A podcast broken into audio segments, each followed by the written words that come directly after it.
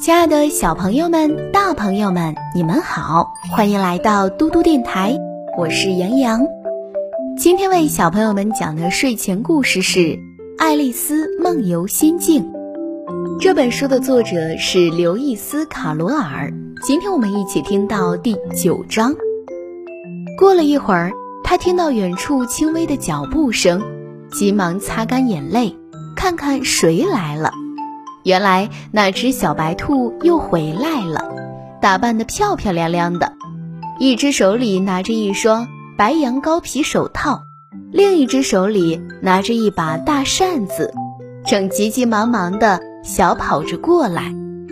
小白兔一边走一边喃喃自语地说：“哦，公爵夫人，公爵夫人，哎，假如我害他久等了，他可别生气呀。”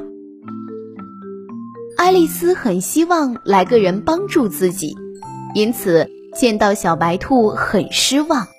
但是在小白兔走近时，她还是怯生生的小声说：“劳驾先生。”这可把兔子吓了一跳，扔掉了白羊羔皮手套和扇子，拼命地跑进暗处去了。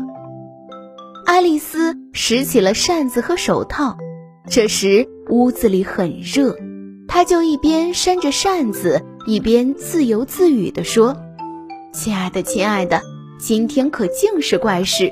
昨天还是那么正常，是不是夜里发生的变化？让我想想，我早晨起来时是不是还是我自己？我想起来了，早晨就有点不对头。但是，要是我不是自己的话，那么我能是谁呢？”这可真是个谜呀！于是他就挨个的去想和他相同年龄的女孩，他是变成了他们中的哪一个了？小朋友们，今天的故事就讲到这里啦！我是杨洋，如果你想听杨洋姐姐讲故事，可以让爸爸妈妈关注微信公众平台“嘟嘟 radio”。我们明天再见啦！晚安。Thank you.